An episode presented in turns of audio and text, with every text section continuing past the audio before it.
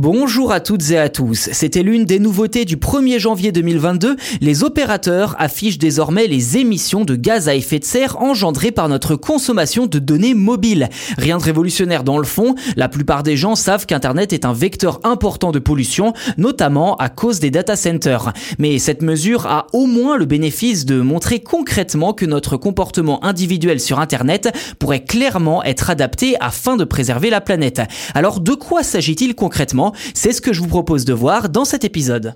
Si vous ne le saviez pas déjà, le numérique représente en France 2% des émissions de gaz à effet de serre selon l'ARCEP, l'autorité de régulation des télécoms. Et eh bien évidemment, avec le développement des plateformes de streaming, des intelligences artificielles, du gaming et de la réalité virtuelle, tout ça pour un usage grand public, il est quasiment sûr et certain que ce chiffre devrait augmenter dans les années à venir. Certains observateurs estiment même que le numérique pourrait très vite représenter jusqu'à 7% des émissions si aucun effort n'est fait.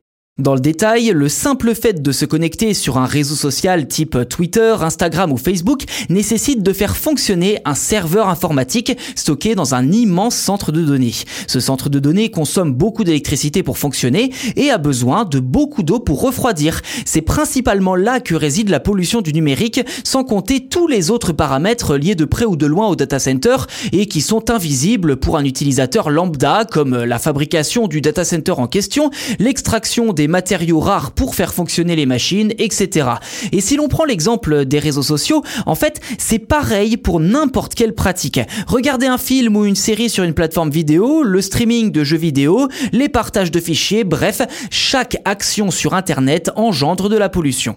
Mais pour en revenir à cette mise en avant des émissions de CO2 sur les factures Internet, Raphaël Guastavi, responsable du numérique et de l'environnement à l'Agence de la transition écologique ADEME, explique qu'il y a une façon simple de réduire son empreinte, utiliser le Wi-Fi. Car en effet, utiliser ces données mobiles sollicite des infrastructures assez gourmandes en énergie.